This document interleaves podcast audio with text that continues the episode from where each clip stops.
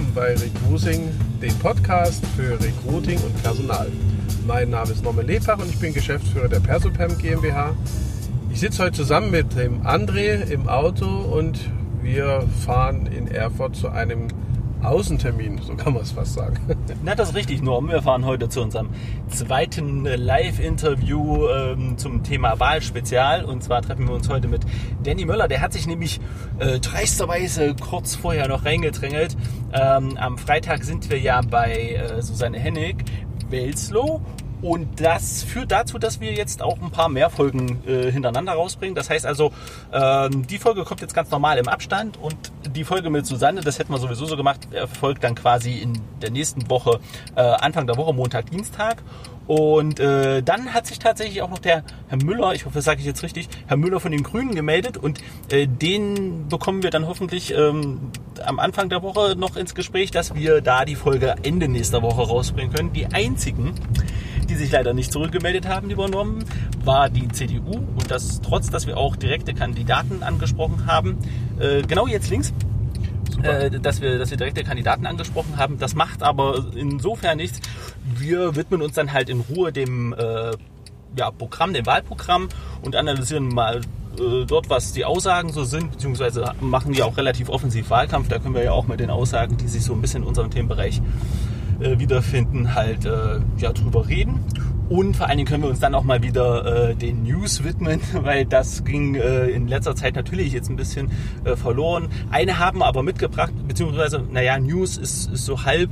Ähm, ist ein Thema, über das wir ganz kurz mal äh, jetzt im Auto reden wollen. Und äh, zwar ähm, geht es um den um den IT-Fachkräftenachwuchs im öffentlichen Dienst. Ähm, da ist nämlich äh, der Bund gerade dran. Das ist relativ schwierig. Du kennst es aus der Praxis. Wie, ja. wie ist es da, wenn äh, ihr für ähm, Unternehmen ITler sucht?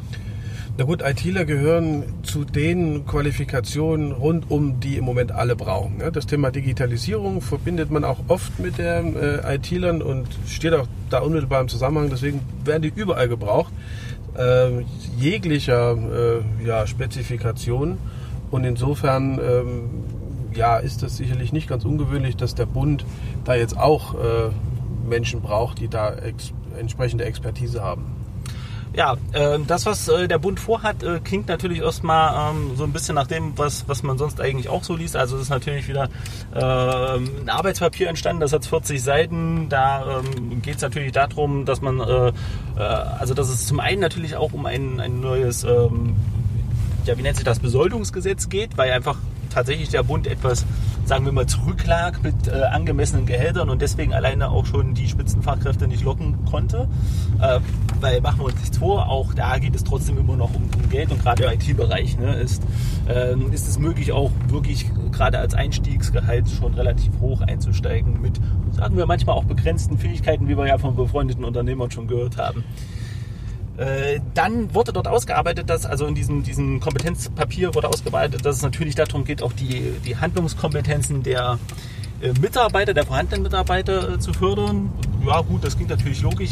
Inwieweit das passieren soll und wer das macht und wie, das äh, ist ein bisschen offen gelassen, zumindest in der, in der News, die wir bekommen haben. dann natürlich die Einstellungsprozesse zu optimieren und ich denke, da sind wir beide stark dafür, weil gerade auch der öffentliche Dienst dort dem, dem Standard sehr weit zurückhängt. Manchmal, nicht, nicht für alle zu sehen. Ja, und ähm, ja, dann gibt es noch so Sachen wie die Arbeitgebermarke stärken. Da soll auch eine Agentur beauftragt werden. Da so, wir mögen ja auch das Employer Branding. Ich sehe das in der Hinsicht aber wieder kritisch, weil es soll hier um die Dachmarke Bund gehen. Ich glaube tatsächlich, dass damit der Sache wenig gedient ist. Ich denke, das müsste man tatsächlich für die einzelnen Institutionen äh, äh stärker vorantreiben, als jetzt einfach beim Bund ITler werden. Ich glaube, das ist zu unspezifisch. Wie siehst du denn das? Ich, ich habe so ein bisschen meine Probleme damit. Also was heißt meine Probleme damit? Ich wünsche es natürlich auch, dass, dass dort ähm, qualifiziertes Fachpersonal kommt, aber ich habe so ein bisschen die Befürchtung, dass das wirklich gute Personal sich auch mit einer besseren Arbeitgebermarke, mit ein bisschen mehr äh, Besoldung und vielleicht auch noch dem ein oder anderen äh, ähm, der ein oder andere Neuerung, die hier aufgeführt wurde, äh, dass es sich trotzdem nicht groß steigern wird, weil die spannenden, herausfordernden IT-Projekte, äh, glaube ich, nicht dass man die nicht beim Bund vermutet. Also wäre es nicht sinnvoller, dahingehend eher sich ein bisschen besser aufzustellen, dass man die Leute halt lockt, dass sie halt wirklich auch Weiterentwicklungsmöglichkeiten haben, Herausforderungen haben? Na gut, äh, genau wissen wir ja nicht, für welche Bereiche die jetzt gebraucht werden. Das steht ja auch da so explizit nicht drin, sondern es ist ja pauschal gehalten. Insofern, äh, aus unserer Erfahrung heraus, äh, ist es doch so, dass Geld eine Rolle spielt, aber noch eine größere Rolle spielt die Attraktivität des Projektes. Das heißt also der Inhalt des Projektes. Was ist das? Woran arbeite ich? Und äh, heute arbeiten gerade in dem Bereich die Menschen auch äh, ja, projektbezogen, aber auch äh, in Teilprojekten, in internationalen Sphären, in, in internationalen äh, Bereichen, also wo man einfach auch sagt, äh, heute arbeiten Menschen aus äh, anderen Nationen an einem Projekt. Äh, das ist eher so diese, die, diese Spannung, wo man sagt, äh, man lernt vielleicht in dem Projekt noch was dazu. Mhm. Und das Projekt selber ist so attraktiv, dass man einfach auch Teil des Projektes gerne sein möchte und auch stolz darauf sein möchte. Aber macht das dann, also aus meiner Sicht macht das dann halt nicht Sinn, tatsächlich mal ein bisschen auch so out of the box zu denken und statt halt, wir brauchen jetzt äh, so und so viele äh, tausende ITler, äh, was tatsächlich ähm, in, in, dem Bericht ähm, gesagt wird, macht es dann nicht Sinn, mal drüber nachzudenken? Wir hatten das jetzt schon öfter angesprochen, es wird wahrscheinlich auch jetzt gleich im, im, äh, im Interview Gesprächsthema sein, weil der Minister Tiefensee das bei uns schon mal im Interview gesagt hat.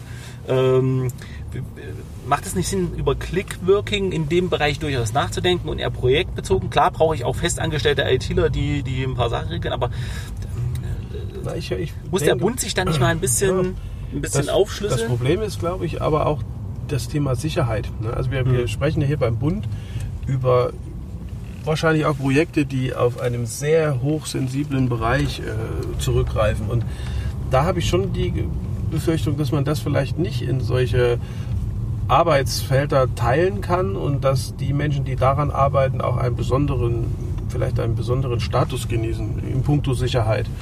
Und ich habe äh, vielleicht die Befürchtung, dass es da in dem Maße nicht funktioniert, weil man vielleicht auch ein bisschen Angst hat, dass da irgendwas aufgrund der Sicherheitsstandards vielleicht nicht passiert. Ist nur eine Vermutung. Mhm. Okay. Aber grundsätzlich, glaube ich, sind diese Menschen gewohnt, so zu arbeiten, also projektbezogen.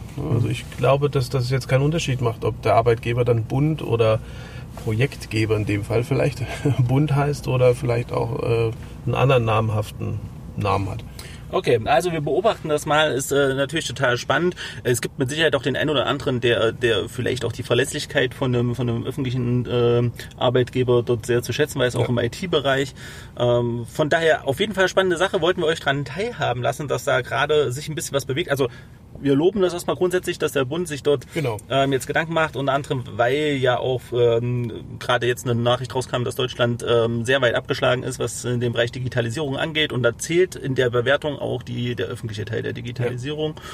Und äh, das gilt für Prozesse, für Bürgerbeteiligung und für ziemlich viele andere Bereiche. Und von daher für, ist es. Auch für administrative Sachen. Und ich glaube, das ist auch das, was sich ja. viele Bürger wünschen. Ja, äh, administrativ selber vielleicht Prozesse anzusteuern, um, um nicht gebunden zu sein an Öffnungszeiten oder irgendwelche Verwaltungssachen.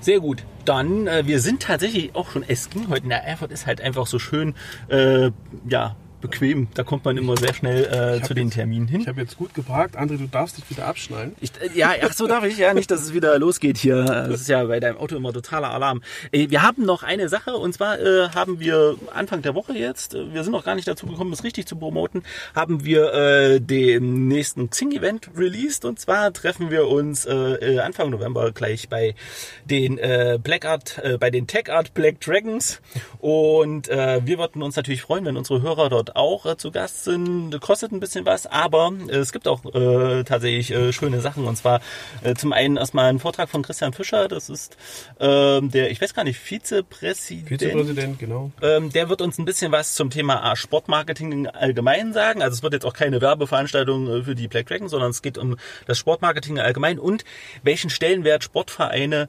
tatsächlich auch ähm, innerhalb einer Stadt einnehmen, welche Aufgaben sie übernehmen, gesellschaftlich, aber auch wirtschaftlich natürlich. Und ich denke, das wird ganz spannend. Und anschließend gibt es ähm, natürlich lecker zu essen und äh, das Spiel gegen die, ich habe mir den Namen nicht gemerkt, Tüpfer, Tüpfes, ich, ähm, ich bin tatsächlich äh, nicht so firm. Äh, aber es wird spannend. Ähm, das, was ich ja gerne beim Eishockey sehe, ist ja, wenn es da zur Sache geht und vielleicht auch ein bisschen mehr Action das wird passiert. Sein. Und das äh, hat uns Christian versprochen, dass das der Fall sein wird. Ähm, also, liebe Hörer, äh, fleißig buchen, weil es sind tatsächlich auch nur 20 Plätze und ähm, ohne das, was wir jetzt gemacht haben, sind auch schon welche weg. Ähm, müssen wir mal gucken. Ist diesmal auch verbindlich äh, mit, mit Vorabbuchung, aber Xing ist da auch ähm, ähm, sehr gut dabei. Das funktioniert sehr schön, ist, äh, ist ein Buchungstool, alles sehr bequem. Also wer sowieso Premium-Mitglied bei Xing ist, hat es noch einfacher. Der hat seine Kontaktdaten bzw. seine ähm, ähm, Kontodaten ja eh ähm, meistens hinterlegt. Von daher freuen wir uns drauf, wenn möglichst viele äh, von euch dabei sind. Und ansonsten geht es jetzt gleich weiter mit Danny Müller. Wir sind schon gespannt. Ähm, was es, was es an Gespräch, äh, an Gesprächsthemen gibt. Wir haben auch ein bisschen was vorbereitet, aber wir wollen das Korsett ja nicht zu eng stricken. Mal, mal sehen, äh, wo die SPD ihren Fokus drauf legt. Und äh, da wünschen wir euch ganz viel Spaß. Gibt wahrscheinlich jetzt auch gleich nochmal eine Anmoderation. Dann äh, begrüßen wir euch nochmal. Und ansonsten ähm, freuen wir uns quasi auf das Interview.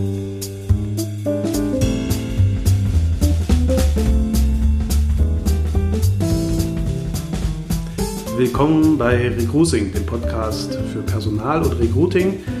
Wir sind heute bei der SPD und zwar im SPD-Laden von Danny Möller. Und ja, nicht nur Danny Möller ist hier, sondern wie gewohnt auch.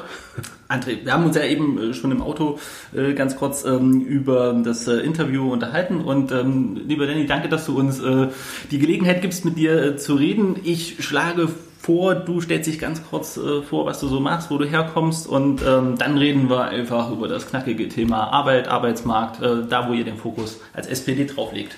Ja, schön, dass ihr hergekommen seid. Herzlich willkommen bei mir in meinem Laden in der Grafer Vorstadt. Ähm, mein Name ist Danny Müller. Ich bin 40 Jahre alt, ähm, bin vom Beruf äh, Sozialarbeiter, habe das hier in Erfurt studiert, ähm, sitze seit äh, zehn Jahren im Erfurter Stadtrat, mache leidenschaftlich Politik, ähm, im Ehrenamt will das jetzt sozusagen probieren, den Sprung auch in die hauptamtliche Politik zu schaffen. Kandidiere für die Sozialdemokratische Partei hier zur Landtagswahl auf Listenplatz 11, auf einen aussichtsreichen Listenplatz ähm, hier in der Kremper Vorstadt, aber auch in der Altstadt. Ähm, und bin jemand, der eigentlich von Berufswegen ja vom Sozialen kommt und dementsprechend auch äh, Arbeit und Soziales immer zusammendenkt, weil ich neben dem Ehrenamt im Stadtrat auch ehrenamtlicher Vorsitzender der Gewerkschaft Verdi bin und auch viel mit dem Arbeitsmarkt von Seiten der Kolleginnen und Kollegen sozusagen beschäftigt bin. Na, das wird ja, wird ja spannend. Wir, haben ja, wir ziehen ja viele Informationen auch immer von, äh, von Freunden von mir aus der Gewerkschaft. Da kriegen wir mal ein bisschen Input, auch was Themen angeht. Und das erste, was ich sagen muss, äh, ganz lustig war, als, als wir nach der Adresse geschaut haben, es heißt, also in, in, bei Google Maps steht ja wirklich äh, drin, den Danny seinen Laden. Äh, hast du das selber eingerichtet oder ist das per Zufall entstanden? Naja, ähm, der Name ist halt so entstanden, wie Namen, wie Namen entsteht. Ne? Ist das hier eine Knetschecke? Ist das hier sozusagen ein Quartiersbüro? Ähm, ist das hier ein Demokratieladen und ähm, das ist alles irgendwas davon. Und irgendwann haben wir gesagt, okay, äh, dem Danny Möller sein SPD-Laden, da weiß jeder was mit anzufangen. Ähm, und das muss natürlich dann auch so bei Google stehen. Das ist relativ einfach einzurichten. Obwohl ich es lustig fand bei Google, äh, am Ende geht es auch oldschool ich habe es erstmal von Google einen Brief gekriegt, um diesen Standort hier quasi äh, zu verifizieren.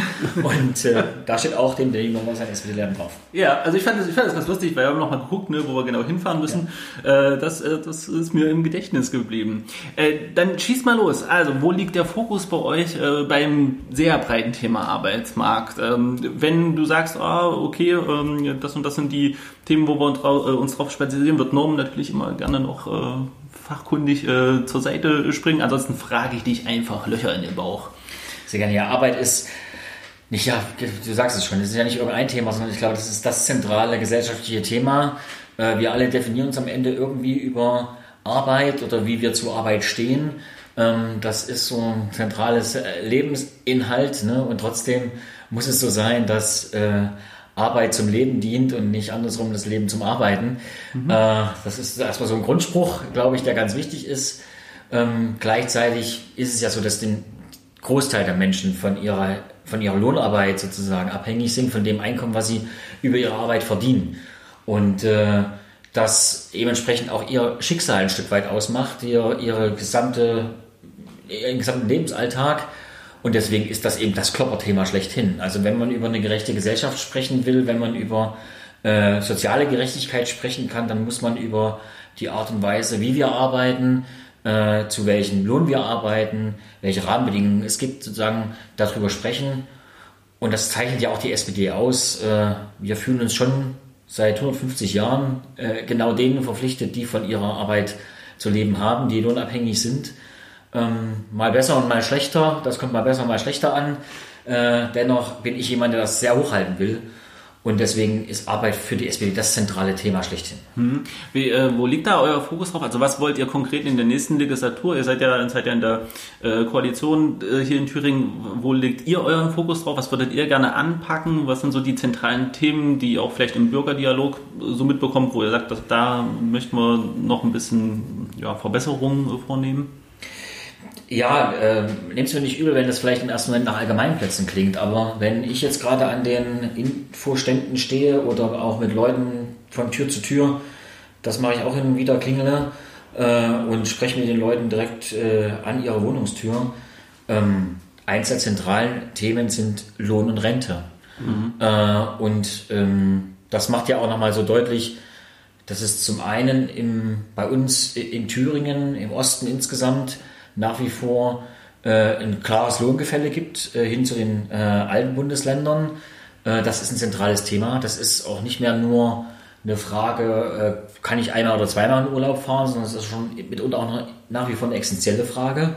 Ähm, und es ist eine Gerechtigkeitsfrage. Und das setzt sich ja in der Rente fort. Mhm. Das ist so ein zweiter Aspekt, der mir ganz wichtig ist, das immer in Zusammenhang zu sehen, ähm, dass wir die Debatte um wie wir zukünftig äh, äh, in der, ein zukünftiges Rentenniveau haben werden und wie wir jetzt arbeiten, dass das zusammenhängt. Ähm, und dass ich glaube, die Politik in Deutschland insgesamt in den letzten Jahr, zwei Jahrzehnten, die sehr davon geprägt war, das mit, der, mit dem Thema Rente zu individualisieren, äh, äh, mehr sozusagen dem Markt äh, das anzuvertrauen, möglichst wenig Regelungen zu machen in dem Bereich und äh, zu entschlacken dass das ein Trend war, der eben nicht dazu geführt hat, dass wir einen Lohnangleich Ost-West hatten, der nicht dazu geführt hat, dass wir eine Rentengerechtigkeit, auch eine gefühlte Rentengerechtigkeit haben äh, und auch eine tatsächliche. Äh, und deswegen bin ich jemand, der das ganz deutlich sagt, wir brauchen in der Arbeitsmarktpolitik, und das heißt auf dem Arbeitsmarkt, wo die Rente dazugehört, äh, klare Regelungen, sonst wird es nicht funktionieren, dass wir auch eine soziale Gerechtigkeit hinbekommen. Und deswegen ist das der Fokus. Das heißt zum Beispiel ganz konkret, dass wir äh, mit dieser rot-rot-grünen Landesregierung schon auch Richtung Bund Druck machen, weil viele zentralen Stellen werden erstmal im Bund mhm. ganz klar geklärt und da müssen wir auch auf meine Partei immer wieder ein Stück weit äh, äh, klar äh, Druck ausüben. Solche Themen, Mindestlohn, äh, äh, Rentenanpassung, überhaupt sozusagen die Organisation der ganzen Sozialversicherungsbeiträge bis hin zur Pflegeversicherung. Das sind alles so zentrale Themenstellungen, wo wir dranbleiben müssen. Die SPD, wir sagen zum Beispiel, wir müssen hoch auf 12 Euro Mindestlohn, damit wir auch äh, in dem, was verdient wird und was an Sozialabgaben abgegeben wird, in die Rentenkasse eingezahlt wird, am Ende mal eine Rente rauskommt, wo man nicht mehr aufs Sozialamt muss. Mhm. Ähm, eine sehr konkrete Forderung, die wir äh, als Landespartei auch in dem Wahlkampf deutlich sagen. Und eine zweite sehr konkrete Forderung, die erstmal Richtung Bund geht und damit auch eine Positionierung der SPD deutlich macht, wir brauchen endlich eine gute Grundrente, die die Leute, die mindestens 35 Jahre gearbeitet haben, nicht mehr zwingt, aufs Anzugehen und nach ihrer Arbeitszeit noch darum zu betteln, versorgt zu werden. Äh, du hast das Thema Mindestlohn ähm, ja schon angesprochen. Ich würde da mal tatsächlich den Ball ein bisschen zu, zu Normen spielen wollen. Ähm, du erlebst es ja in, in der täglichen Arbeit, ähm, wenn es tatsächlich auch um Gehaltsverhandlungen geht, die ja unter anderem auch tatsächlich für Bewerber äh, mit in Angriff nimmt. Wie ist denn das? Ist das in Thüringen äh, spürbar? Äh, also ihr vermittelt ja auch in andere Bundesländer, gerade auch im Klinikbereich. Ist das spürbar ein Gefälle oder gilt das für einzelne Branchen? Ähm, wie, wie, nimmst du das wahr? Also das ist an sich so, dass es ähm, ein Stück weit abhängig ist von der Qualifikation, also von der Karrierestufe, Qualifikationsstufe, von der Aufgabe. Ähm, das ist mit Sicherheit so, dass es Berufsgruppen gibt, vielleicht ungelernte Berufsgruppen. Da ist, ist es so, dass ein Mindestlohn sicherlich sehr notwendig ist, weil man dann vielleicht auch das äh, Lohnniveau auch auf einem gewissen Niveau halten kann. In anderen Bereichen, wie zum Beispiel bei Ärzten, bei Hochqualifizierten, ähm, spielt tatsächlich der Markt eine große Rolle. Also umso größer die Nachfrage ist, umso weiter entfernt man sich eigentlich von Tarifverträgen, Tariflöhnen und so weiter. Das ist tatsächlich so, da spielt es gar keine Rolle mehr. Und das ist auch sicherlich äh, so, dass äh, man hier gar keine einheitlichen Löhne mehr zum Vergleichen hat. Also man kann gar nicht sagen, pauschal, derjenige verdient so viel und derjenige verdient das. Das kommt zum Teil auch auf die Not in einem Projekt an. Ja, also wie, wie wichtig ist das Projekt abzuschließen oder wie wichtig ist für das Unternehmen auch dieses eine Projekt oder dieser Mitarbeiter am Ende. Hm. Jetzt haben wir ja in Erfurt solche Ansiedlungen wie Amazon und ähm, tatsächlich halt auch ähm, die anderen Logistikdienstleister, die wir ähm, gerade jetzt hier wirklich im, im, im Ballungsgebiet um Erfurt haben. Kattel kommt.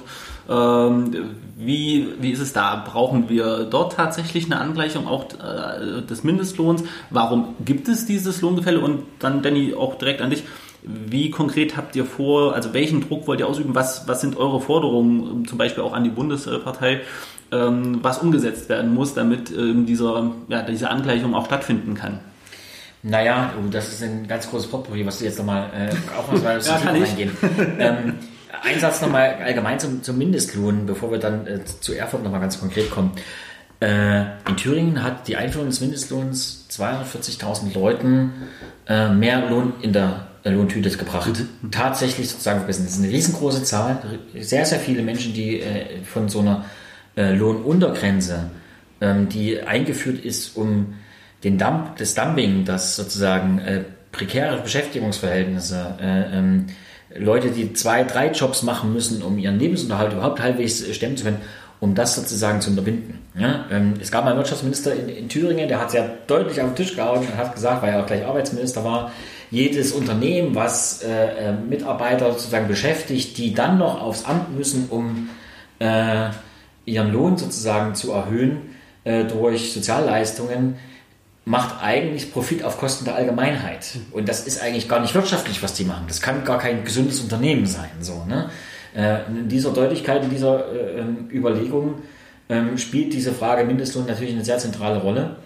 Ähm, dass das bundesweit ein Thema ist, ist, wird deutlich, dass der Finanzminister der SPD, der Bundesfinanzminister, diese Forderung auch übernommen hat mittlerweile und sagt, okay, äh, um einen geordneten um Ordnung sozusagen äh, auf dem Arbeitsmarkt mehr zu, zu bringen und Sicherheit ist diese, dieser Eingriff von Politik notwendig, um so eine einmalige Erhöhung, sprunghafte Erhöhung zu machen, damit tatsächlich auch die sozialen Sicherungssysteme wieder greifen können auf Grundlage dessen, was man verdient. Mhm. So.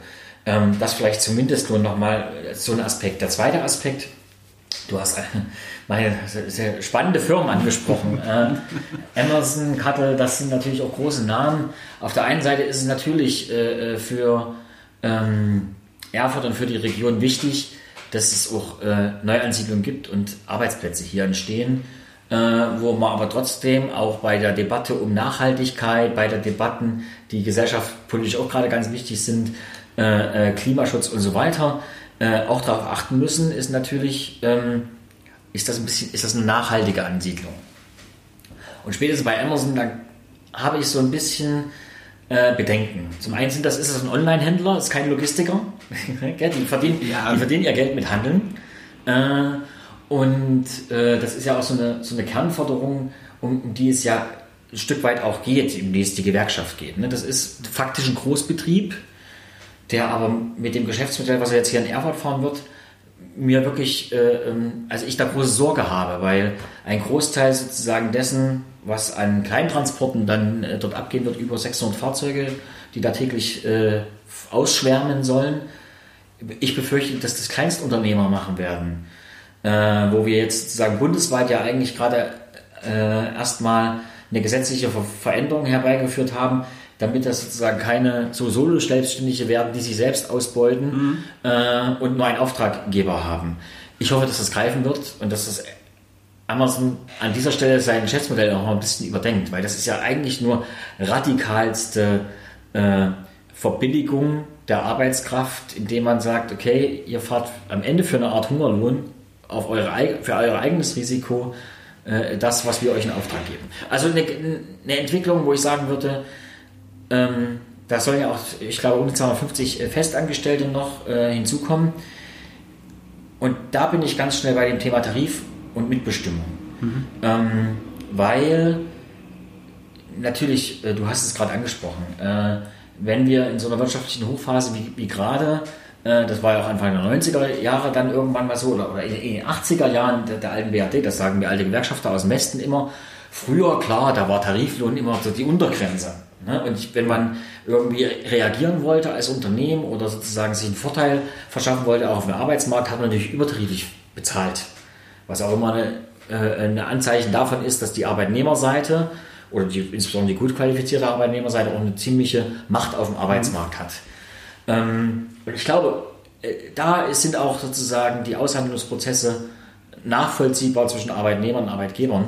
Äh, wenn man aber sozusagen dann wieder in die Breite guckt, wie so ein Thema wie Zalando, ja, mhm. 2000 Mitarbeiter, 3000 Mitarbeiter, äh, wenn wir da nicht äh, dafür sorgen können, dass diese Kolleginnen und Kollegen über einen Tarifvertrag auch an der gemeinsamen Entwicklung des Unternehmens und ihres Lohns beteiligt werden, naja, dann schaffen wir äh, Arbeitsverhältnisse, wo ich immer sage, das sind ja eigentlich die von vorgestern. Ne? Wir haben eigentlich mal gesagt, wir wollen auch eine Demokratisierung von Wirtschaft und von Wirtschaften.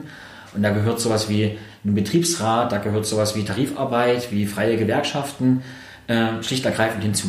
Und in Thüringen das als, als letzten Aspekt erstmal noch, als so eine Art Problemaufriss. In Thüringen ist es halt viele Jahre so gewesen, dass wir schon versucht haben, äh, als Politik äh, Unternehmen herzuholen mit äh, der ja, mit der Ansage oder zumindest mit dem Werben darum, ihr habt eine verlängerte Werkbank, hier sozusagen, die Leute sind nicht, sind nicht so, äh, die wollen nicht so viel, die sind mit wenig zufrieden. Und ähm, so eine Zufriedenheit sozusagen auf allen Seiten geschaffen hat, die uns jetzt in diesen Lohnunterschieden sozusagen dastehen lässt, äh, wo wir halt auch sagen müssen, in solchen Jobs am Ende des Tages wird, wenn wir, wenn die nicht gut verdienen, die Leute in der Logistik, im Onlinehandel, dann fällt das auf den Sozialstaat auch am Ende des Tages zurück. Ja, ich habe da äh, ganz, ganz konkrete, auch relativ kurze Nachfrage. Ja. Ist es dann nicht möglich, also die, die Ansiedlung auch direkt so zu steuern oder hat, riskiert man dann halt tatsächlich, dass man die Ansiedlung halt nicht bekommt, äh, nicht gewinnt? Ähm, ist das so diese, dieser Spagat, den man da, äh, da geht? Äh, weil es wird ja auch immer wieder der, die Kritik laut, dass wir hier in den ähm, neuen Bundesländern so wenig zentralen Firmenzentralen genau. ähm, herholen. Naja, ich äh, hatte da eine, muss ich anekdotenhaft werden, weil ich Hau da, relativ, äh, äh, ne, da bin ich frisch. Also ich wär, wäre da gerne radikal, würde sagen, natürlich gerne gibt es nur noch Fördermittel und, und überhaupt Ansiedlungsunterstützung, äh, wenn von vornherein die Unternehmen sich verpflichten, einen Tarifvertrag zu machen und so weiter und so fort. Da gehört aber auch dazu, dass sich die Kolleginnen und Kollegen zusammenschließen zu einer Gewerkschaft, dass der Arbeitgeberseite sozusagen zu, einer, äh, äh, zu einem Arbeitgeberverband gehört äh, und auch Tarife abschließen will.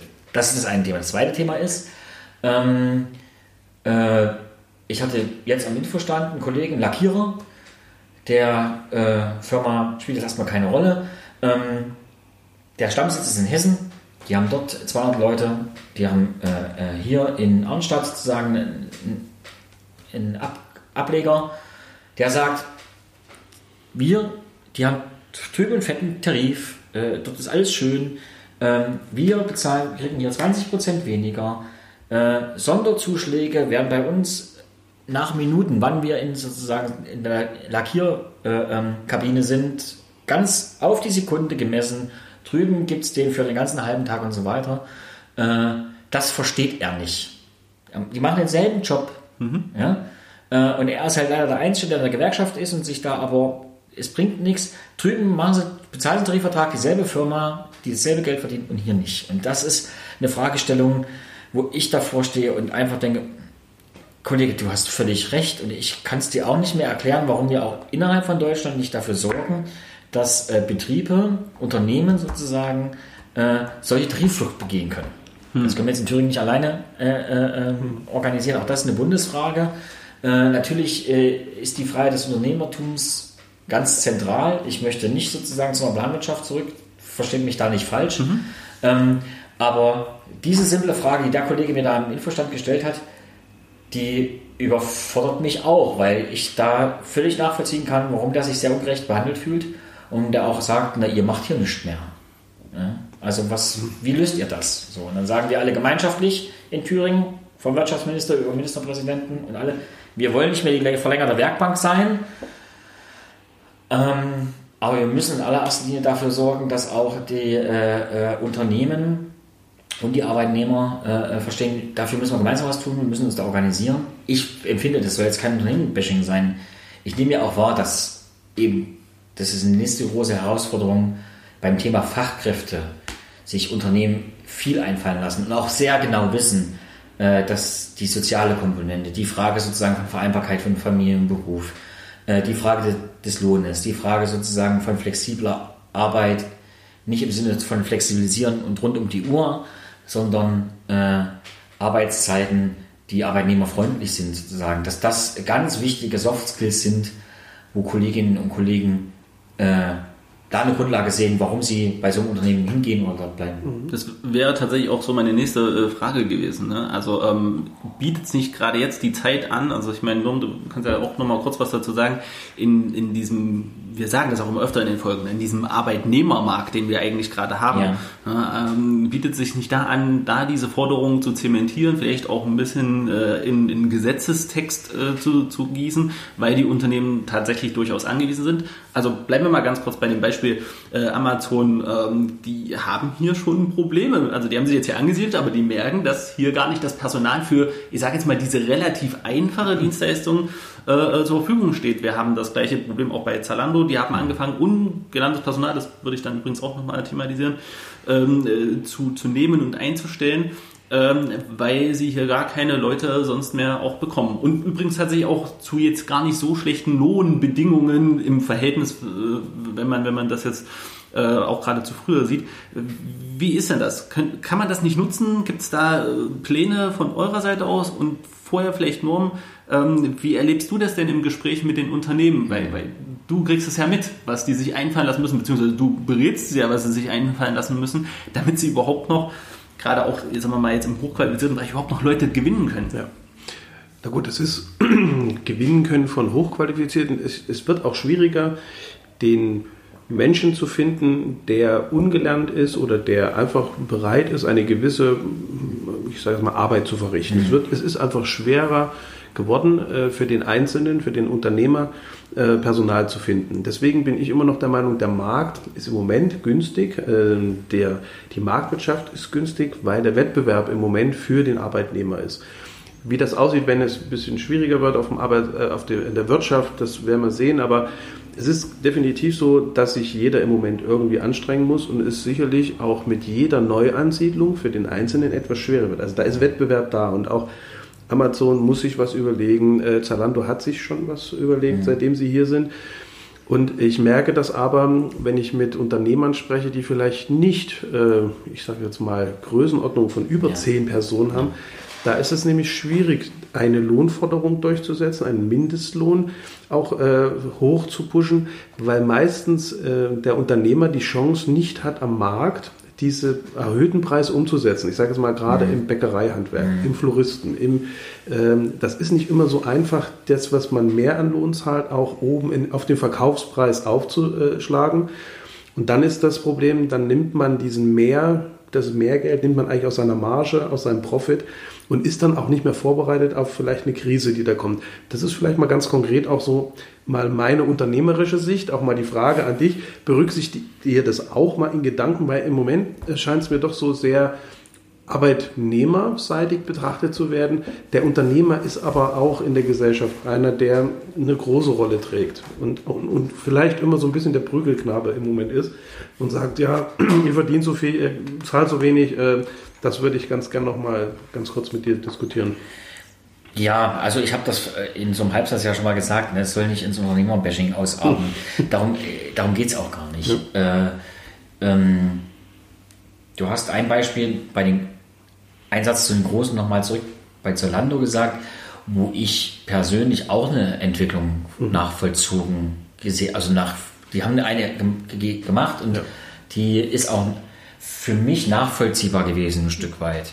Wir sind uns immer noch nicht einig bei dieser Frage Tariffrage, weil für mich da mehr als nur die Lohnfrage eine Rolle spielt, tatsächlich ja. auch so eine, so eine Demokratisierungs- Element, ein Beteiligungselement von den Kolleginnen und Kollegen.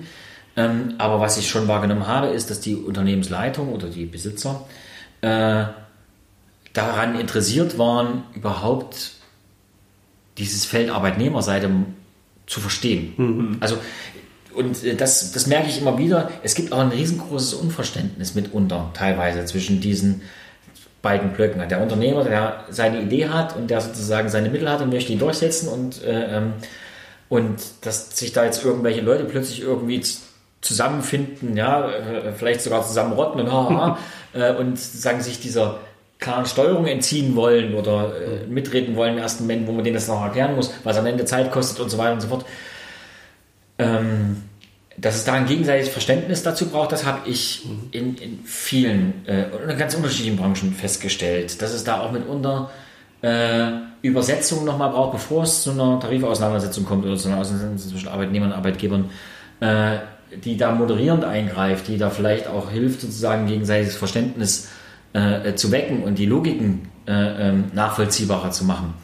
Das ist so ein Aspekt, wo ich denke, hier braucht Politik auch. Mhm. Äh, dafür ist Politik auch da, Interessenausgleich herzustellen und auch, äh, ich sag mal, die übergeordneten Tische äh, zu bauen, wo man sich sowas, äh, wo man über sowas sprechen kann, ohne gleich in eine Auseinandersetzung zu gehen.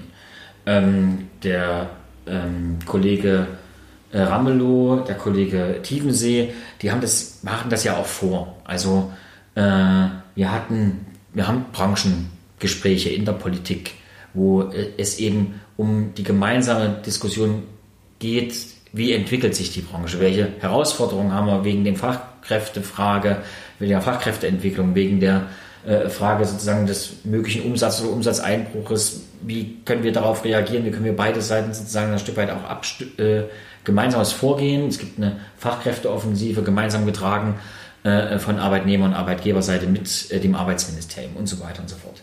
Ähm, also ich glaube, das ist so ein Aspekt, mhm. der das mal dadurch auch mal ein bisschen relativieren soll und nicht sozusagen immer nur der einen Seite die Verantwortung geben. Ähm, und der zweite Aspekt ist, glaube ich, dass äh, äh Wolfgang Tiefensee als Wirtschaftsminister das ja auch äh, vorlebt, äh, dass er es gerne ähm, helfen möchte, Innovationen in auch äh, im Mittelstand reinzukriegen, äh, in kleinen und mittelständischen Unternehmen äh, zu unterstützen.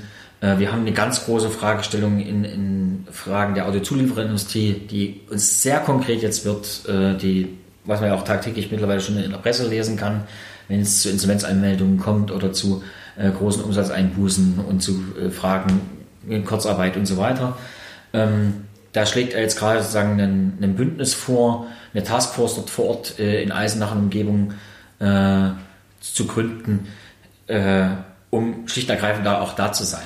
Ähm, mit solchen Themen wie Bäcker und so weiter, ja, das ist halt äh, am Ende auch, das sagen mir auch Kollegen aus den zuständigen Gewerkschaften, mit denen wir da im Gespräch sind, das haben wir jetzt bei dieser äh, starken Bereinigung des Marktes wieder erleben müssen. Natürlich müssen wir auch irgendwie mal dafür sorgen, äh, und da beißt sich ein bisschen die Katze in den Schwanz, äh, wir, die Lebensmittel werden sozusagen von Menschen hergestellt, die von dieser äh, Arbeit sozusagen leben wollen. Mhm. Und äh, dieser Druck sozusagen, der auf Erzeuger, sowohl in der Landwirtschaft als auch sozusagen in den äh, in der Nahrungsmittelindustrie sozusagen vorherrscht und bei dem, am Ende auch bei dem, bei den kleinen Bäcker oder bei den kleinen Fleischen nebenan, das ist schon äh, auch eine gesellschaftliche Frage, welchen Preis wollen wir Essen geben. Mhm. Ne? Ich muss da, hilft da gerade tatsächlich auch die ganze Klimadebatte? Also ist die da sogar eher zuträglich, dass die Leute bewusster und vielleicht auch, ähm, äh, auch wenn die, wenn das Portemonnaie ein bisschen knapp ist, ähm, bereit sind, tatsächlich äh, mal in die Tasche dann zu greifen für das für das Brötchen von vor Ort und nicht aus dem Discounter? Ich tue mich damit mit einer klaren Antwort schwer, weil ich habe studiert, meine Frau auch. Wir haben auch ein Einkommen sozusagen für Akademiker. Das heißt, wir fühlen uns eigentlich äh, mit unserer Lohnsituation ganz, ganz zufrieden und wir können uns aussuchen, was das Fleisch, was wir in der Woche brauchen oder haben wollen, was wir genießen wollen, mhm. was es kostet. Äh, ich glaube sozusagen, dass es vielen Familien nicht so geht, dass die schon sehr äh, den Euro umdrehen müssen. Und da weiß sich das. Ne? Deswegen ist diese Antwort nicht ganz einfach. Äh, ähm, am Ende des Tages, äh, ganz global gesehen, das wissen wir auch schon sehr, sehr lange, heißt das Thema Nachhaltigkeit und schon der Umgang mit unseren natürlichen Ressourcen. Und egal, ob wir das Klimawandel nennen oder ob wir das sozusagen Klimaschutz nennen oder ob wir es Umweltschutz oder wie auch immer, wir wissen, dass wir eigentlich zu viele Ressourcen verbrauchen dafür, äh, ähm, dass das alles noch äh, im Einklang sozusagen mit, äh, mit der Natur und mit äh, der Bevölkerungsentwicklung und so funktioniert. So, mhm. ja. ähm, da ist bestimmt auch Verzicht nicht das Falsche. Aber politisch Verzicht sozusagen einzufordern, da triffst du alle. Mhm. Und alle negativ. So, ne? Also erinnert euch an diese Studie, jetzt wieder weg von der Nahrung, äh, aber an die Studie, die die Kollegen aus Halle gemacht haben, äh, Deutsches Wirtschaftsinstitut, ich weiß nicht mehr, wer, wer es war, aber die vorgeschlagen haben, naja, Leute, jetzt seht doch mal der Realität ins Auge, Teile im ländlichen Raum sind einfach nicht zu halten. Hm. Macht die zu. Ja? Äh, rational und äh, wissenschaftlich sozusagen begründet kann ja das für sich stimmen. Aber politisch und im Zusammenleben ganz konkret wird das doch nicht funktionieren. Ja? Wir, da brauchen, wir brauchen noch andere politische Antworten. Mhm. Äh, ähm, in Bezug auf, äh, wie binden wir den ländlichen Raum an, wie machen wir den attraktiv sozusagen, dass dort äh, auch die nächste Generation noch leben möchte und wie vor allen Dingen versorgen wir die Menschen, die dort leben. Ja? Also wir können die ja nicht sozusagen am Ende ihres Lebens dafür bestrafen, dass sie ihr Leben lang sozusagen in ihrem Dorf ge gelebt haben äh, und evakuieren das oder wie. Nein, keine, keine Frage, die müssen dort gut versorgt werden. Und das ist die Herausforderung, vor der wir stehen. Und das ist auch so ein Stück weit die Herausforderung, wo ich wieder zurück auf die Arbeitswelt und auf mhm. äh, auch ein Stück weit, was machen wir mit Unternehmen und so weiter, sage, hier braucht es einen handlungsfähigen Staat. So ist der Slogan. Und dahinter steht eine Infrastruktur, die äh, eine gute Betreuung ermöglicht für alte Menschen, äh, aber auch für ganz junge Menschen, die dementsprechend äh, der Generation und den Generationen, die arbeiten gehen, auch die Möglichkeit gibt, in Ruhe arbeiten gehen zu können, mhm. ohne Sorge für ihre Kinder zu haben, um ihre Kinder zu haben oder um ihre Alten zu haben. Ähm, und das klingt im ersten Moment ganz abstrakt, aber da geht es dann halt um sowas wie, äh, wie ist das Pflegenetz im ländlichen Raum, wie ist sozusagen die äh, Grundschulstruktur, wie ist die Kindergartenstruktur, äh, was ist das Thema äh, offene Ganztagsschule, äh, wie gehen wir denn eigentlich um mit den Kids, die in der fünften, sechsten Klasse sind und eigentlich auch noch eine Hortbetreuung bräuchten, wir aber gerade keine haben, äh, weil die Eltern auf Arbeit sind und weil die sozusagen auch in ihrem Arbeitsleben vorankommen wollen. Ähm, das sind Fragestellungen, wo ich sage, dafür äh, ähm, gibt es die Thüringer Politik. Die hatte auch schon ein paar Lösungen. Wir haben da äh, auch konkrete äh, Vorstellungen eben der weitere Ausbau äh, der frühkindlichen Betreuung, eben ein weiterer Ausbau, wir nennen das Landesprogramm Solidarisches Zusammenleben der Generation. Programmatisch ist das natürlich eine, ein toller Begriff. Äh, man kann sich leider nichts darunter vorstellen, aber äh, da geht es tatsächlich darum, dass wir Geld in die Hand genommen haben als Land und äh, den Gemeinden und den, insbesondere den Landkreisen Geld geben, zu sagen, ihr wisst da vor Ort am besten mit euren Unternehmern, mit euren äh, äh, Sozialverbänden und so weiter, was es für Ort für eine soziale Infrastruktur braucht. Entwickelt die gemeinsam. Es geht nicht um die Frage, dass das alles nächstes Jahr steht. Aber wo braucht es denn ein besonderes Gemeindezentrum, wo man Rat und, und Tat findet? Wo braucht es ein Familienzentrum oder eine Einrichtung, wo äh, ich eine Beratung oder ein Angebot für einen Familienkost bekomme? Oder, oder, oder.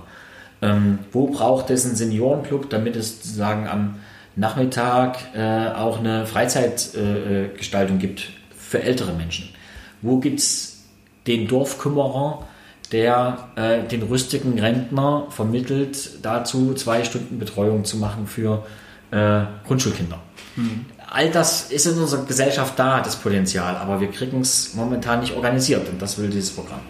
Okay, äh, fällt da auch darunter, wir hatten das auch ähm, in einigen der vorigen Sendungen schon, ähm, gerade der ländliche Raum ist ja auch ein Problem für Unternehmen, nämlich die Leute zur Arbeit zu bekommen, also gerade Infrastruktur, was ÖPNV angeht. Ja.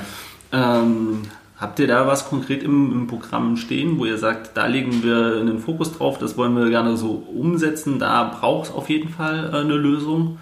Und so und so haben wir uns die vorgestellt. Also vielleicht nur so konkret, ähm, das geht ein bisschen einher mit der Forderung, dass ihr ja für Schüler und Azubis, äh, überhaupt für Jugendliche kostenlosen ÖPNV äh, thüringenweit fordert. Ähm, bei mir rennt er da offene Türen ein. Äh, die Frage ist halt, wie organisiert man das und äh, wie ist generell die Struktur des ÖPNV, dass, dass Leute halt zu ihrem Arbeitsplatz, zu ihrem Ausbildungsplatz kommen, gerade auch wenn wir von der Schulnetzplanung reden, da äh, nämlich müssen Schüler oder Auszubildende durch ganz Thüringen manchmal fahren. Wie sieht es da aus? Welche Pläne habt ihr da? ÖPNV ist das Rückgrat sozusagen, um Mobilität für alle zu ermöglichen. Erstmal ganz klar. Ähm, da gibt es zwei sehr konkrete Fragen, äh, die wir lösen müssen. Zum einen, äh, wir haben, die, der öffentliche Personalverkehr ist ja kommunal organisiert. Oder die Kommune, sprich die Landkreise, kreisfreie Städte sind dafür zuständig. Äh, die erste Hürde, die wir dann nehmen müssen in Thüringen, ist eine weitere Verbesserung der Abstimmung über die Landkreisgrenzen hinweg. Hm. Äh, das ist so ein, ein Thema. Ähm, das endet am Ende auch mit, dem, mit der Frage Verkehrsverbund.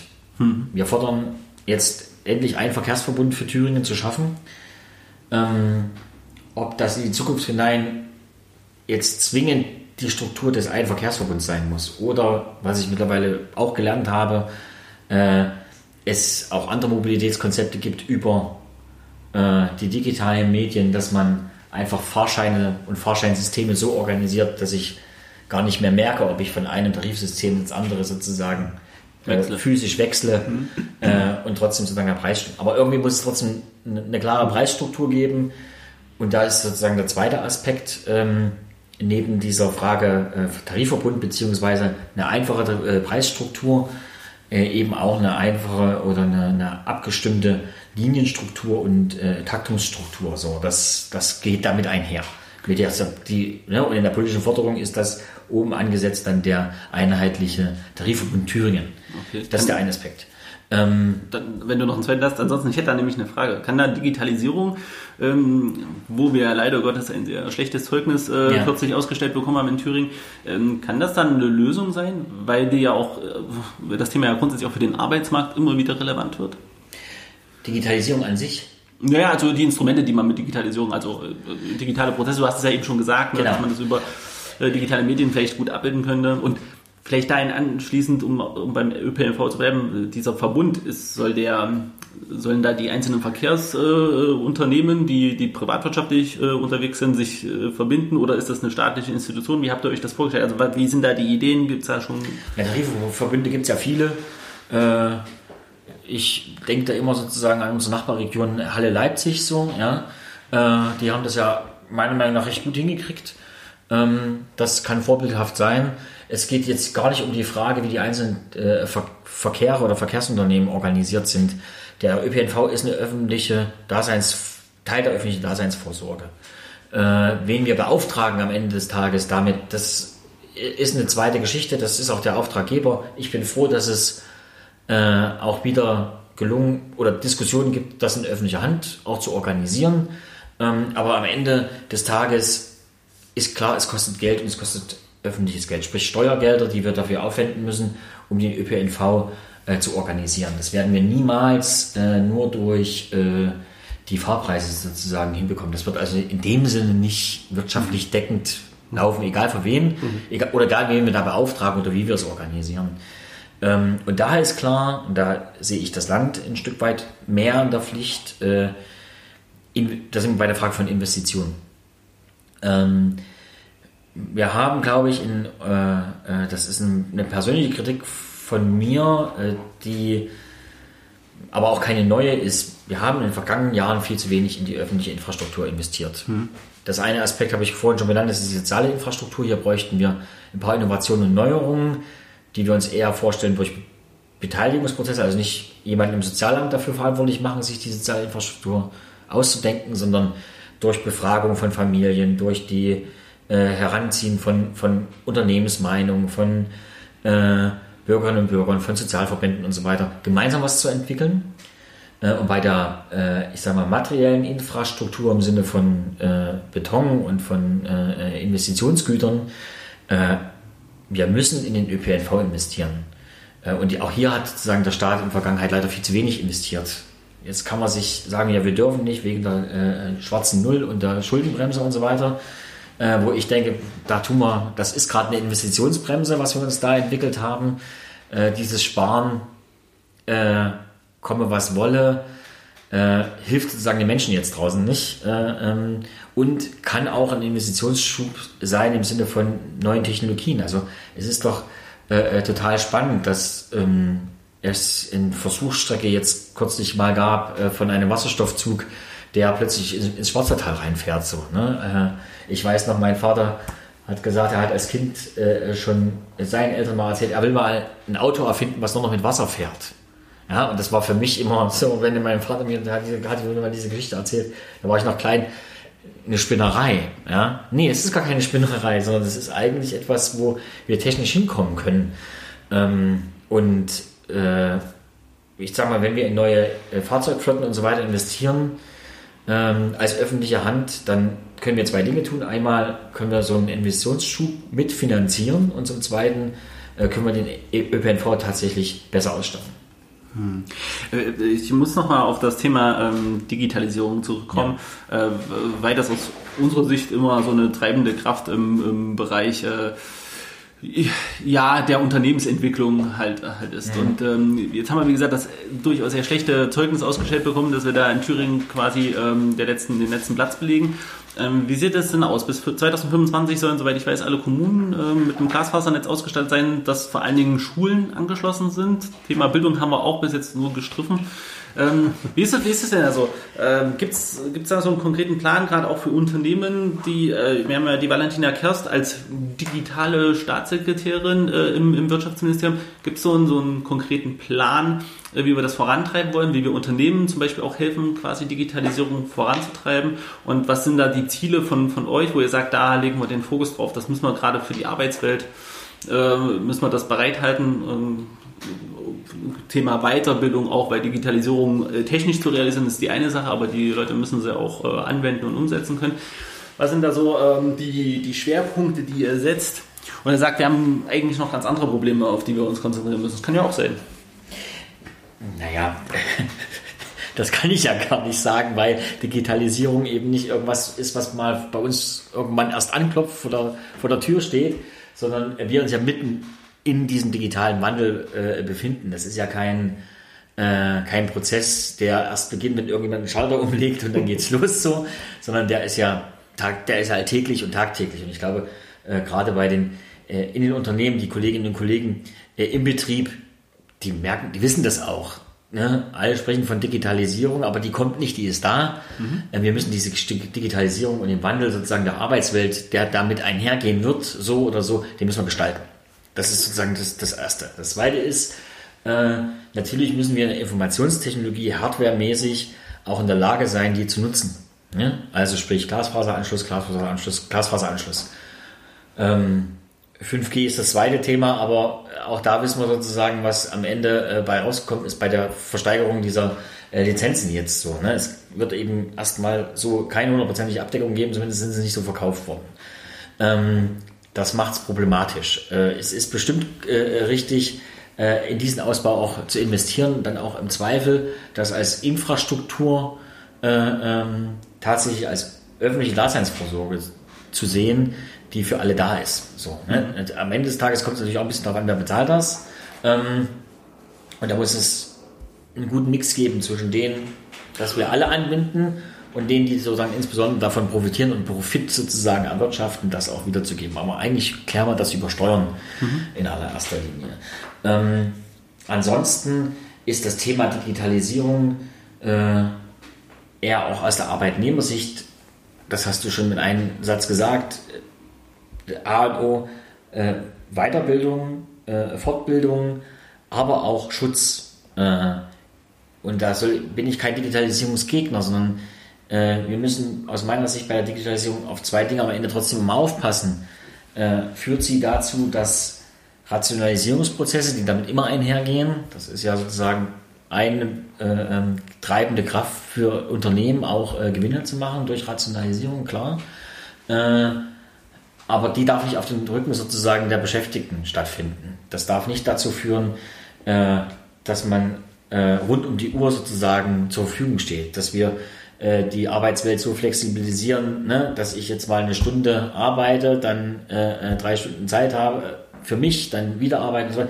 Solche Arbeitswelten kennen wir auch schon analog, leider. Äh, aber ähm, das, ne, das, das muss geregelt sein. Und ähm, was auch so ein Aspekt ist, äh, den man eher noch ganz allgemein sieht, äh, ähm, wo ich noch nicht so richtig weiß, wie wir da sehr konkret auch drauf eingehen können, außer über den Datenschutz. Die sind da ziemlich klar, die Datenschützer. Ist auch die Frage, wir werden, kommen ja auch bei der Digitalisierung in einen Bereich, wo wir viel mittlerweile über künstliche Intelligenz, Algorithmen nachdenken, die uns einfache Arbeiten, viele, äh, aber auch Verwaltungsarbeiten und so weiter abnehmen und die mit Annahmen arbeiten. Hm. Und wo Annahmen immer aus der Vergangenheit geschöpft werden und damit sozusagen am Ende auch Ungerechtigkeiten oder Diskriminierungen, äh, die es in der Vergangenheit gab, äh, die dürfen ja nicht einfach sozusagen fortgeschrieben werden in die Zukunft. Das ist ein Aspekt von, von äh, Verwendung von künstlichen Intelligenz und von Algorithmen. Ähm, auch über die müssen wir nachdenken und müssen sozusagen da ein Stück weit äh, dafür sorgen, ähm, dass wir nicht Ungerechtigkeiten einfach vertiefen und ver verstärken. Hm. Wie ist denn das? Ähm, Gibt es bei euch schon Pläne? Ich, ist auch auf Landesebene natürlich immer etwas schwierig. Ähm, das heißt immer so, die Digitalisierung, äh, Richard David Brecht, ich zitiere ihn ja recht gerne in unserer Sendung, okay. äh, ist, ja, ist ja der Verfechter, der sagt, wir stehen hier oder wir sind mitten in der digitalen Revolution und es wird auch definitiv Arbeitsplätze kosten. Und wir sehen das ja auch so ein Stück weit, gerade ähm, in, im, im Automobilsektor, da ähm, weichen ja viele Arbeitsplätze unter anderem auch ähm, automatisierten Prozessen. Ähm, Gibt es da einen Plan von euch? Habt ihr da irgendwie eine Idee, wie, also wie man politisch damit umgeht und äh, vielleicht auch Sicherheiten für Leute schafft oder halt sie weiter qualifiziert? Ähm, sind, habt ihr da euch schon Gedanken zugemacht? Naja, es gibt in Thüringen erstmal äh, einen, äh, doch eine recht umfangreiche Fachkräftestudie. Äh, von der nehmen wir diese Zahl mit den 320.000 äh, ähm, neuen Fachkräften, die wir äh, in den nächsten gut zehn Jahren brauchen werden, in allen Branchenbereichen sozusagen, also sowohl äh, Ersatzbedarf als auch Neubedarf auch. Ähm, das ist ja schon mal ein Stück weit eine erste Erwiderung äh, in Bezug auf äh, die Frage, brechen uns jetzt alle Arbeitsplätze weg und äh, sozusagen haben wir damit, die müssen wir uns mit, mit der Sorge sozusagen umtreiben, wird es viel, viel mehr Arbeitslose geben, weil wir die Arbeit dafür gar nicht mehr haben. Ähm, ja und nein, also es werden welche wegbrechen, es werden ganz neue kommen. Mhm. Äh, das ist sozusagen der eine Aspekt.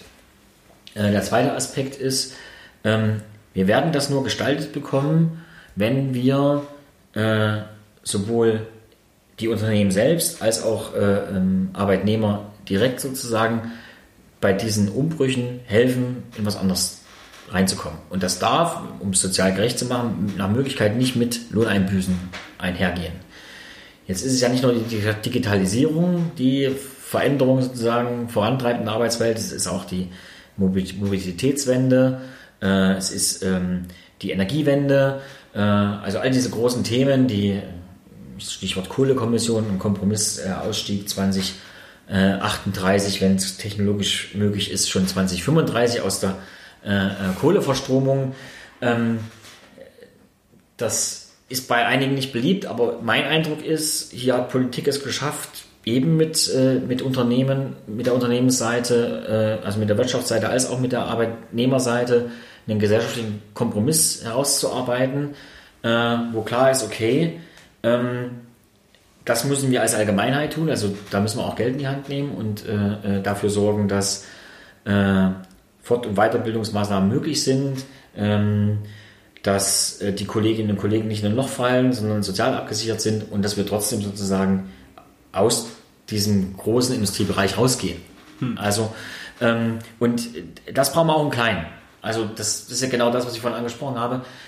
Sowas äh, als gesellschaftlicher Konsens, das möchte ich mal, soweit traue ich mir das zu sagen, was mit dem äh, Kohleausstiegskonsens geschafft wurde. Ähm, sowas muss man auch in, in Thüringen schaffen, zum Beispiel bei der Frage der Automobilzulieferer.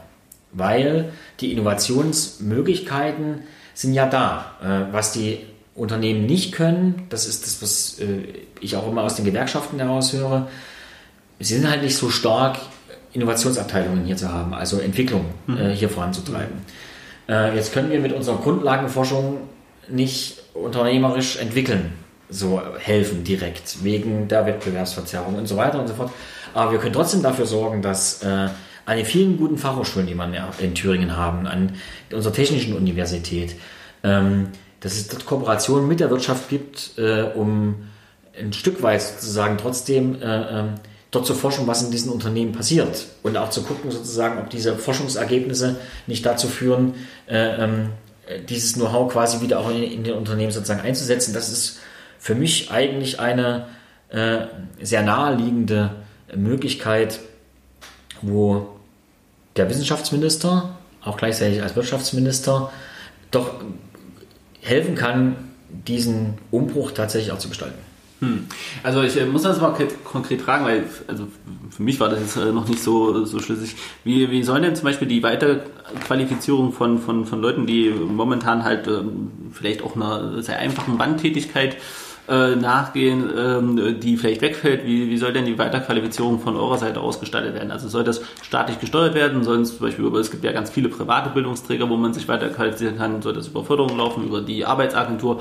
Gibt es da einen Plan? Lässt sich das überhaupt von Landesebene aus äh, ähm, steuern oder ähm, ist das auch eine Aufgabe für die, für die Bundes, ähm, ja, Bundesregierung, dass es dort einheitlich äh, deutschlandweit Lösungen quasi für die Digitalisierung geben muss, dass man Menschen weiter qualifiziert? Naja, die SPD hat einen Vorschlag und natürlich geht das am Ende mit Hilfe in allererster Linie der Arbeitsverwaltung, also, also sprich der Arbeitsagentur.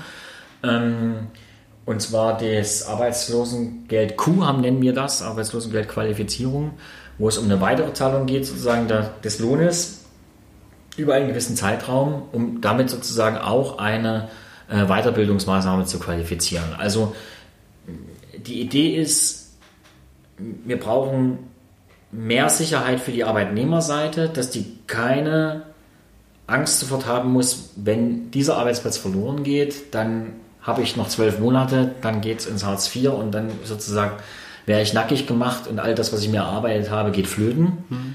Das ist so eine ordnungspolitische Frage eher, die wir, die wir klären müssen.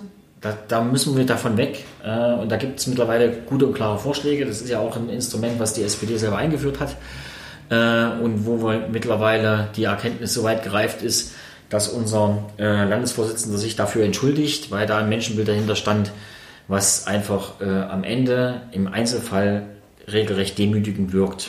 So. Äh, da, das ist so ein, ein erster zentraler Baustein. Also wir brauchen mehr Sicherheit auf dieser hm. äh, äh Arbeitnehmer, auf der Seite der Arbeitnehmer und auch auf der Frage, kann ich mich denn überhaupt qualifizieren, ohne dass ich sozusagen degradiert werde in irgendeiner Form, ohne dass das alles wegfällt, was ich mir schon aufgebaut habe in, was weiß ich, 15, 20, 30 Jahren äh, Berufsleben und äh, damit auch Berufserfahrung. Das ist ein Aspekt. Der zweite Aspekt ist, ähm, wir müssen auch mal über solche Dinge nachdenken. Wir haben ein super starkes äh, äh, Institut in, in unserem Bundesland, nämlich das äh, Institut, das Arbeitsmarktsoziologische Institut von Professor Klaus Dürre, äh, die auch nochmal äh, gute Vorschläge und Überlegungen haben, äh, über die wir auch gemeinsam nachdenken müssen.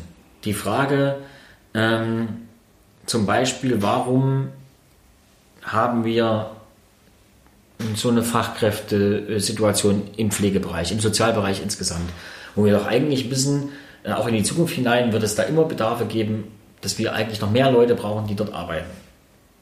Ich kann mir nicht, also ich höre das immer wieder, es gibt Leute, die wollen aus dem Industriejob oder aus ihrer vorher gelernten Tätigkeit, in sie auch gearbeitet irgendwann mal umsatteln, weg ins Erzieher werden, äh, Pfleger werden. Ähm, das geht momentan nur ganz schwer, weil wir die Weiterbildungsmaßnahmen in diesen Bereichen am Ende über den Geldbeutel der Arbeitnehmerinnen und Arbeitnehmer organisieren lassen. Das muss sich ändern. Ne? Also wir brauchen äh, da sowohl äh, äh, Umschulungsmaßnahmen die entweder während der Arbeit schon möglich werden oder wo es eine Art, äh, wie eine Art BAföG oder Zuschuss gibt, damit ich sozusagen tatsächlich mich auf die Schulbank drücken kann. Und nicht noch, das ist in Sozialberufen leider immer noch viel zu viel der Fall, äh, dort Schulgeld mitbringen muss, damit ich sozusagen diese Ausbildung mache. Das ist für mich eine konkrete Antwort, mhm. äh, wo man auch andere Bereiche sozusagen stärker machen muss, größer machen muss, attraktiver machen muss, ähm, weil wir sie auf der einen Seite brauchen ja, und auf der anderen Seite äh, sie jetzt nicht so richtig nachgefragt werden. Das ist zumindest meine These, weil äh, der Lohnunterschied zwischen dem Sozialbereich und dem Industriebereich schon noch deutlich ist. Ähm, und zu guter Letzt, äh, und das fängt äh, äh, früh an, ist natürlich der Rohstoff schlechthin von uns hier in Thüringen, äh, die gut ausgebildeten äh, Fachkräfte. Und das geht eigentlich los im Kindergarten. Wir brauchen sehr eigenständige Persönlichkeiten, die mit bester Bildung von vornherein äh, äh, rankommen. Und äh, da haben wir große Herausforderungen. Ne? Also die Diskussion um den Lehrermangel kommt nicht von ungefähr. Ähm, die Frage sozusagen, ähm, wie wir die Realschule, die Regelschule attraktiver machen, um sozusagen Leute auch wieder fürs Handwerk zu gewinnen, äh, für eine solide Ausbildung, äh, um deutlich zu machen, wenn ich meine Berufsausbildung gemacht habe, ist das nicht das Ende der Fahnenstange, sondern es gibt äh, Folgeangebote, die, die, mich weiter qualifizieren lassen, wo ich mein Abitur nachmachen kann, wo ich nach dem Facharbeiter äh, studieren kann äh, und äh, diese Lebenswege sozusagen, da die zu entschlacken und, und, und besser äh, durchdringender zu machen, sagen wir, das sind solche großen Fragen, die wir klären müssen. Ja, ich, äh, ich habe eigentlich noch tausend Fragen, weil du ja auch gerade äh, das Thema Bildung angesprochen hast. Ich würde mit einer äh, Frage tatsächlich äh, schließen, außer du hast jetzt vielleicht noch was noch. Äh, und zwar, weil du es beides angesprochen hast in, in den, dem Bereich Lehrermangel. Was sagt ihr denn zu den ich sage mal, Vorwürfen äh, von der CDU, die ja gerade auf den Plakaten auch, mit, haben sie nochmal die Zahl ja, erhöht. Was sagt ihr denn dazu? Ähm, ärgert euch das nicht ein bisschen? Weil, ich möchte das vorwegnehmen, das ja keine Sache ist, die in den letzten fünf Jahren mal eben entstanden ist. Ja, nein, also wenn du mich nach dem Ärgern fragst, dann ist der Ärger schon groß, äh, weil schlicht und ergreifend ähm, die politische Schuldzuweisung für in die völlig verquerte Richtung geht. Und das ist ja schon fast schizophren, was die Kollegen von der CDU da betreiben. Äh, wir leiden immer noch unter einem Personalabbaufahrt, der äh, mal von, der, von Dieter Althaus und seiner CDU-Alleinregierung sich ausgedacht wurde. Ähm, und der zu dieser Situation führt, in der wir gerade sind, weil wir eben nicht rechtzeitig genügend äh, Lehrer eingestellt haben und so weiter. Das ist aber nur, das nützt aber den den Jugendlichen, den Schülerinnen und Schülern nicht. Also äh, äh natürlich geht es in der Landtagswahl darum, äh, deutlich zu machen, wer kann es am besten lösen. Und ähm, da ist die entscheidende Frage, und da kenne ich aber auch, wenn ich ganz ehrlich da nochmal drauf gucke, keine politische Partei, die irgendwas anderes sagt im Kern. Weil wir haben es mit einer mit der Frage als allererstes mit der Organisation zu tun. Da sind wir in Thüringen schlecht. Äh, da müssen wir besser werden. Also die, die passgenaue und schnelle Zuweisung von neuen Lehrerinnen und Lehrern in die jeweilige Schule.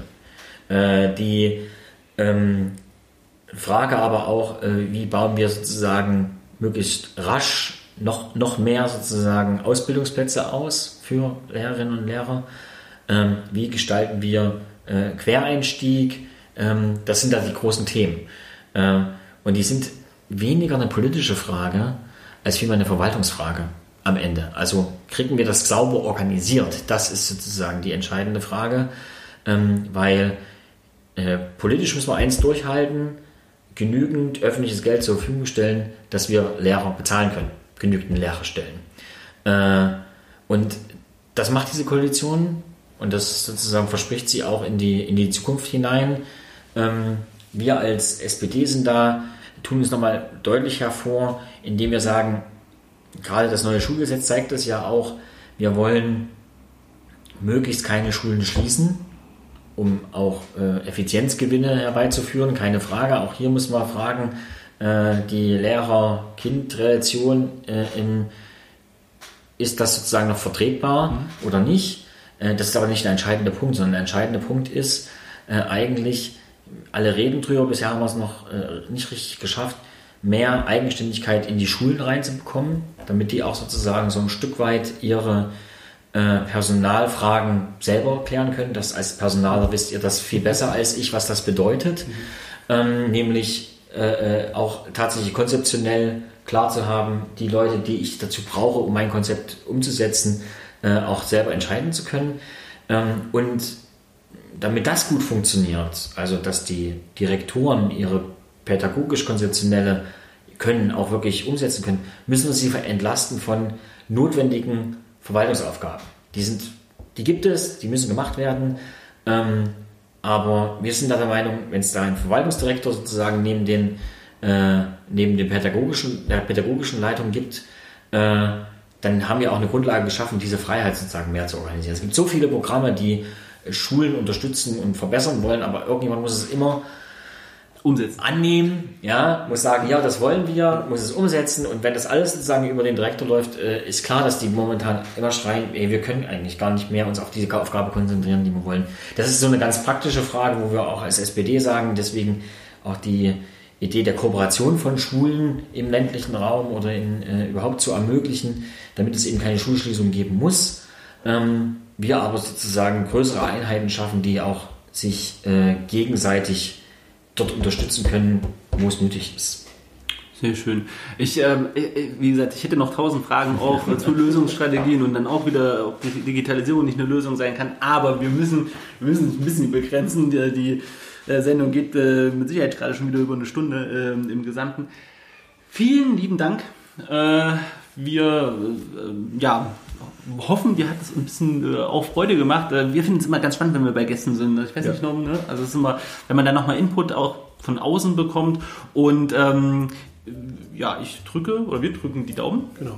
Vielen Dank. Das machen wir, machen wir bei allen Kandidaten und ähm, äh, ja, dann vor allen Dingen auch noch viel Erfolg im restlichen Wahlkampf. Es geht jetzt in diese heiße Phase, es sind ja nur noch zwei Wochen. genau. Äh, und dann äh, natürlich auch der Aufruf an alle Hörer, dass ihr fleißig wählen geht am 27. Äh, und ansonsten äh, bedanke ich mich erstmal wieder fürs Zuhören und äh, es war wie immer ein innerliches Blumenpflücken. ja, herzlichen Dank für euer Kommen. Bis zum nächsten Mal. Bis dann. Danke.